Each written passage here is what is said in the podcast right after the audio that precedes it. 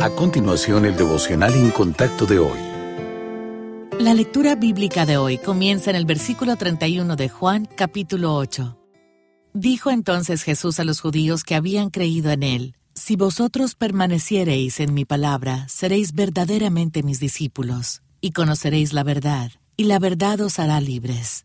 Le respondieron, Linaje de Abraham somos, y jamás hemos sido esclavos de nadie. ¿Cómo dices tú, seréis libres? Jesús les respondió, De cierto, de cierto os digo que todo aquel que hace pecado, esclavo es del pecado, y el esclavo no queda en la casa para siempre, el Hijo sí queda para siempre.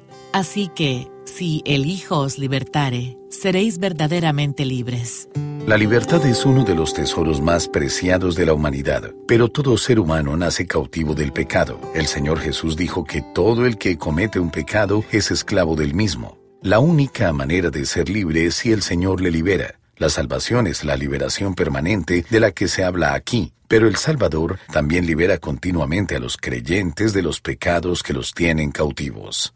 Los hábitos impíos comienzan por lo general como un intento de satisfacer un deseo o una necesidad de manera equivocada. Si surgen sentimientos de culpa, podemos justificarlos de inmediato. Con el tiempo nos insensibilizamos a la reprobación del Espíritu Santo y la transgresión continua se vuelve cómoda. Con el tiempo nos controla y nos sentimos impotentes para detenernos. Como creyentes, sin embargo, nunca llegamos a estar indefensos, ya que el Espíritu Santo mora en nosotros. Con su ayuda, dejamos de ser esclavos del pecado para convertirnos en esclavos de la justicia. Eche un vistazo sincero a su vida. ¿Hay algún pecado que le controla? Si es así, es hora de pelear la buena batalla. A medida que se someta en obediencia a Dios, Él comenzará a liberarle.